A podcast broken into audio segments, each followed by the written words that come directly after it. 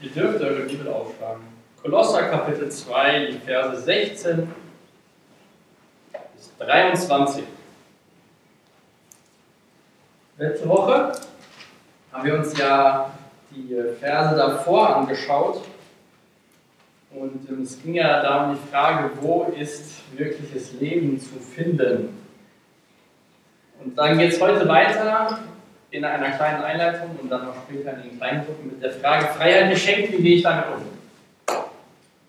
Das ist ja manchmal so dieses Ziel mit 18, endlich Freiheit. Dann auf einmal gibt es andere Beschränkungen. Freiheit geschenkt, wie gehe ich damit um? Ich will mal ein Zitat vorlesen, was ich letzte Woche auch schon erwähnt habe, zu den, zu den Versen davor. Da war das Zitat zu diesem Text, erkenne, dass es keinen Ersatz für Christus gibt und dass wir in ihm alles haben, was wir brauchen. Wenn Nachfolger von Jesus ein weltliches Leben in ein weltliches Leben abdriften oder vom menschengemachten System erbeutet werden, liegt das meist daran, dass sie das Gefühl haben, dass ihnen etwas fehlt, was Jesus Christus nicht liefern kann. Liegt das meist daran, dass sie Gefühl haben, dass ihnen etwas fehlt, beziehungsweise von menschengemachten Systemen erbeutet werden.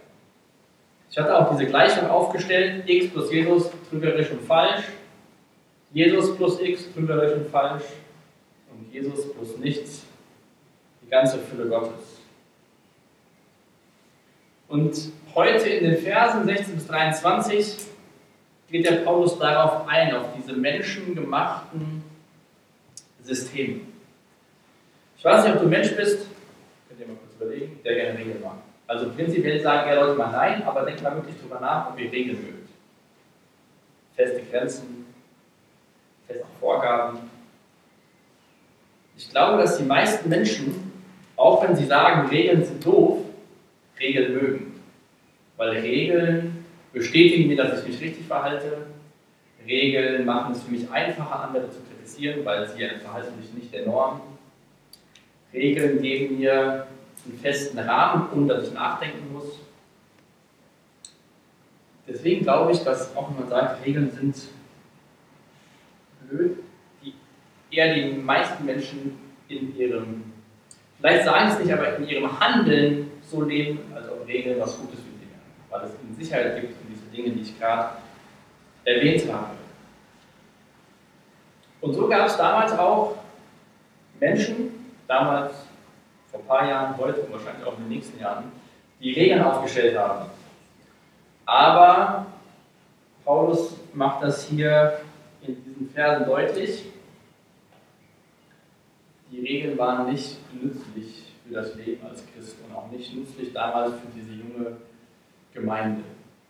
Regeln, diese Regeln wurden gegeben von Menschen, die von sich selbst behauptet haben, sie sind super geistlich und haben mit den Regeln die Menschen eingeschränkt und auch verurteilt.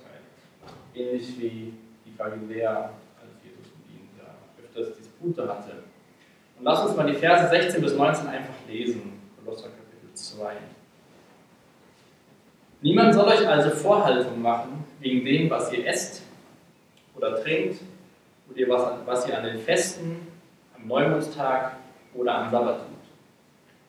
Das ist doch alles nur ein Abbild ein Schatten der Dinge, die Gott angekündigt hatte und die in Christus Wirklichkeit geworden sind.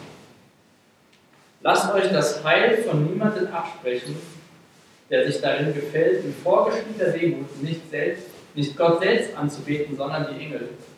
Und der sich dafür auf irgendwelche Visionen beruft, die er angeblich gehabt hat. Die selbstsüchtige Einstellung solcher Menschen bringt sie dazu, sich ohne Grund aufzuspielen. Statt sich an den zu halten, der das Haupt der Gemeinde ist. Er sorgt dafür, dass der ganze Leib gestützt und zusammengehalten durch die verschiedenen Gelenke und Bänder so wächst, wie Gott es möchte.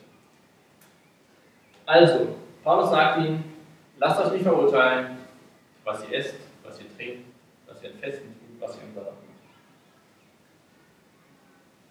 Das ist alles so ein Abbild der Schatten der Dinge, die von Gott angekündigt worden sind. Also diese Dinge, die Gott dem Volk Israel gegeben hat im Alten Testament, die Regeln vom Essen und so, waren ein Schatten und Bild auf Jesus Christus. Ähm, wie gesagt, wir haben ja Kleingruppen, deswegen werde ich nicht so viel zu dem Text sagen, aber zu dem Sabbat will ich eine Sache sagen. Da gibt es ja auch immer wieder heutzutage, die einen machen das, die anderen machen es nicht. Die einen sagen, es ist super wichtig für dein geistiges Leben, mal ein paar Ruhe einzulegen. Und der Sabbat ist als gesetzlich-jüdisches Gebot abgeschafft. Aber das bedeutet nicht, dass die Tatsache von einem Tag Ruhe bei sieben Tagen was Gutes gegeben ist, dass es einen Ruhetag gibt, wie Gott schon in der Schöpfung vorgegeben hat. Ähm, wir versuchen das auch, dass wir uns einen Tag in der Woche Ruhe mal nehmen. Funktioniert nicht immer so ganz. Eigentlich haben wir den Tag auch endlich nichts zu suchen. Ähm, aber das nur mal kurz zu dem Sabbat. Und auch wir sollten aufpassen, wie damals Paulus die Menschen warnt, dass wir uns nicht von religiösen, religiösen Praktiken oder irgendwelchen Weltanschauungen gefangen nehmen lassen. Was sind solche Dinge? Regeln von Menschen aufgestellt, die andere disqualifizieren. Im Endeffekt gab es hier Menschen, die haben Regeln aufgestellt und dann haben die gesagt, das darfst du nicht essen, das darfst du nicht essen. Also wurden sie von diesen Regelerstellern disqualifiziert. Dann sehen wir auch in dem Text das Thema Enthaltsamkeit. Enthaltsamkeit als Mittel zum Zweck der Erlösung. Das ist auch ein menschengemachtes System.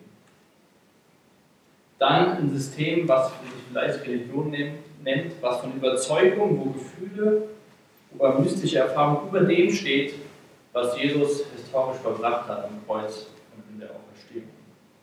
Und eine Sache, die ich ja letzte Woche schon mal genannt hatte, können wir eigentlich alle falschen Bewegungen daran erkennen, ob sie Christus, ob sie Jesus ins Zentrum stellen oder ob er nur ein Teil ist oder gar keine Rolle spielt.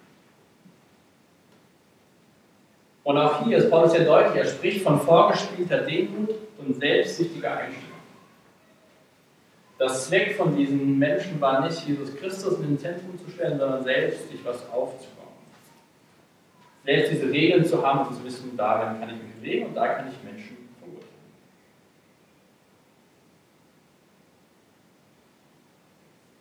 Das Problem, schreibt ein Ausleger, ist, dass wir die Regeln oder unsere theologischen Konstruktionen mehr anbeten können, als wir Jesus anbeten. Und darum geht es ja in dem ganzen Kolosserbrief, dass er immer wieder sagt, es geht um Jesus. Natürlich gibt es Regeln, natürlich gibt es Gebote, natürlich wünscht sich Gott verschiedene Verhaltensweisen, aber sie stehen nicht über Jesus, sondern aus der Beziehung zu Jesus sollten diese Dinge geschehen. Wie gesagt, dieses Beispiel Regeln und Beziehung. Wenn Laura nicht uns zehn Regeln aufgeschrieben hätten, nach denen wir leben, und aufgrund von der Regel keine Beziehung führen würden, dann ähm, würde das sehr schnell sehr böse enden. Wenn du dein Leben mit Gott aufgrund von Regeln führst, ist das keine gesunde Grundlage, weil Gott wünscht sich Beziehung und gibt uns Hinweise, wie wir leben können. Natürlich haben Laura und ich auch verschiedene Sachen, wie wir Dinge tun wollen. Aber die Grundlage von, von unserer Ehe von der, ist eine Beziehung. Sonst gibt es irgendwann keine Ehe mehr, wenn da keine Beziehung ist. Und so ist es auch auf unser geistiges Leben übertragen. Es gibt Regeln, aber sie sind nicht der Grund, wie wir mit Gott in Verbindung treten. Ganz lustig fand ich eine Aussage, es ist, dieses Beispiel, was Paulus hier schreibt mit dem Schatten, das Alten Testament kommt. Wenn man das zu den, zu den Dingen macht, schreibt einer, es ist, als ob man sich mit einem Foto beschäftigt, wenn die abgebildete Person anwesend ist. Also sie beschäftigen sich mit Dingen, die eigentlich nicht relevant sind. Aber die für eine kurze Zeit ihre Seele wahrscheinlich befriedigt haben. Und jetzt noch die letzten vier Verse, Verse 20 bis 23. Also Paulus hat ja gesagt, lasst euch nicht verurteilen, lasst euch nicht richten, was ihr esst, was ihr trinkt und so weiter. Und dann Vers 20. Wenn ihr nun also mit Christus gestorben seid und die Prinzipien dieser Welt für euch hinfällig geworden sind, warum lebt ihr dann noch so, als wärt ihr immer noch ein Teil dieser Welt?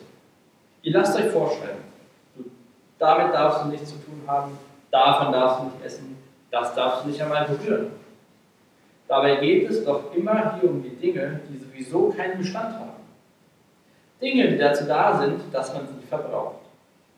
Wer solchen Forderungen nachkommt, folgt damit lediglich den Geboten und Lehren von Menschen. Zugegeben, es handelt sich um eine Frömmigkeit, die den Anschein besonderer Weisheit hat. Dieser selbstgewählte Gottesdienst, diese Demut, diese Schonungslosigkeit gegenüber dem eigenen Körper. Doch das alles ist ohne jeden Wert und dient nur dazu, das menschliche Geltungsbedürfnis zu befriedigen.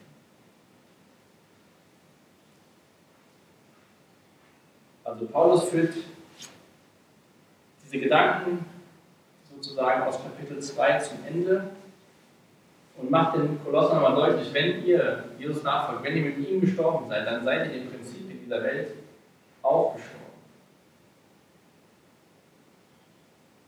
Und sagt quasi auch, oder sagt sehr deutlich so, warum lasst ihr euch das vorschreiben? Wie gesagt, es ging darum, dass diese Regeln, diese Gesetze im Zentrum von dem standen, was die Leute als geistlich beurteilt haben. Wer solchen Forderungen nachkommt, folgt damit lediglich den Geboten und Lehren von Menschen. Und ich glaube, da müssen wir selbst immer wieder, wo wir uns hinterfragen müssen, wem, einmal wie gehen wir mit anderen Menschen um und wie selbst, wie, wie gehen wir selbst mit dem, was Gott in seinem Wort sagt. Deswegen, Beziehung ist was Lebendiges. Beziehung lebt von einem Austausch, von Gemeinschaft. Da lernt man mal, wie man auch so im Leben schon mal Dinge lernt. Wenn man älter wird, lernt man auch im Leben in der Nachfolge Dinge, die man dann nicht mehr tut, weil man in der Beziehung zu Jesus gewachsen ist. Und dieses Urteil in Vers 23 finde ich ziemlich krass. Doch das alles ist ohne jeden Wert und dient nur dazu, das menschliche Geltungsbedürfnis zu befriedigen. Also Selbstbestätigung. Diese Regeln, diese Gebote, diese Vorschriften, diese Enthaltsamkeit dient nur damit, das eigene Ego zu polieren. Um es mal in meinen Worten auszudrücken. Und wir Menschen sind einfach egoistische Wesen. Der eine mehr, der andere weniger, der andere hat es besser im Griff, der andere nicht so.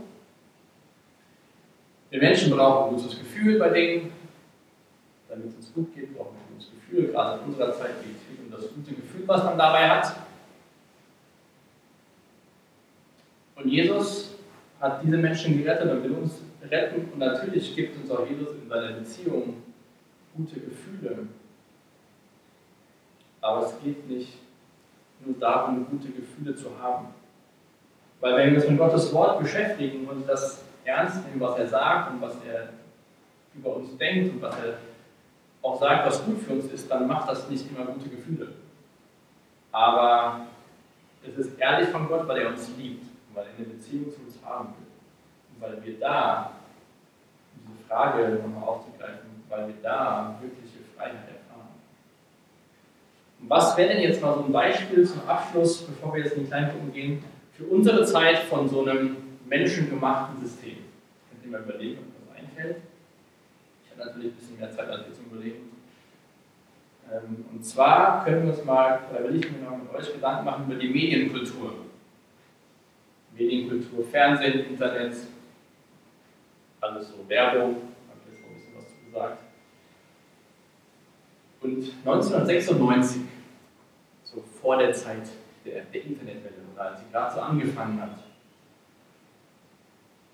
hat ein Michael Medvedev Folgendes gesagt und damit aufgezeigt, diesen Kontrast der Medienkultur, die quasi 96 so leicht am Entstehen war, zur Botschaft von Jesus.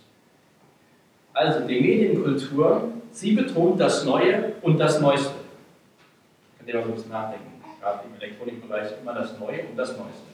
Anstelle von dem Wahren und dem Ewigen. Impliziert wird damit nur neue Wahrheit, nur das Neue ist wirklich gut und wahr. Alte Wahrheit oder Altes ist altmodisch, veraltet und nicht mehr up to date. Die Medienkultur, unsere Gesellschaft, pocht unerbittlich auf materielle Befriedigung.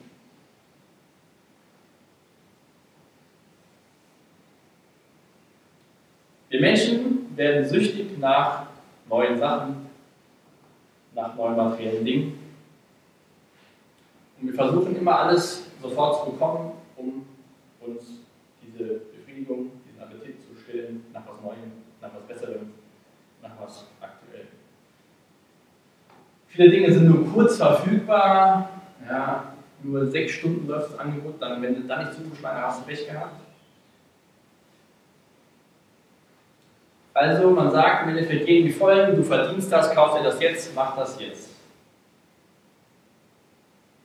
Also alles immer nur neu, visuell, viel schnell, jetzt sofort. Und dann hat er gesagt, die Aufopferung wird zu etwas Lächerlichem. Das Visuelle und Oberflächliche beschönigt, was nicht schön ist. Wenn man attraktive Menschen in prunkvoller Umgebung schreckliche oder unmoralische Dinge tun lässt, neigt man dazu, diese Aktivitäten attraktiv erscheinen zu lassen. Die ganze Betonung der Medien liegt auf den Augen, auf der Verbindung der Augen mit dem Herzen, der Verbindung mit den Emotionen.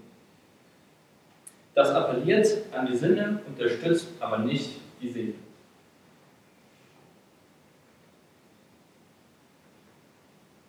Also im Endeffekt so ein bisschen, was damals die Leute denen gesagt haben, esst nicht das, esst nicht das, trink nicht das, trink nicht das. Man fühlt sich selbst bestätigt, befriedigt, aber ist nicht für die Seele. Und dann schreibt Paulus diesen letzten Satz in Kapitel 2, doch das alles ist ohne jeden Wert und dient nur dazu, das menschliche Geltungsbedürfnis zu befriedigen. Dabei will ich es mal belassen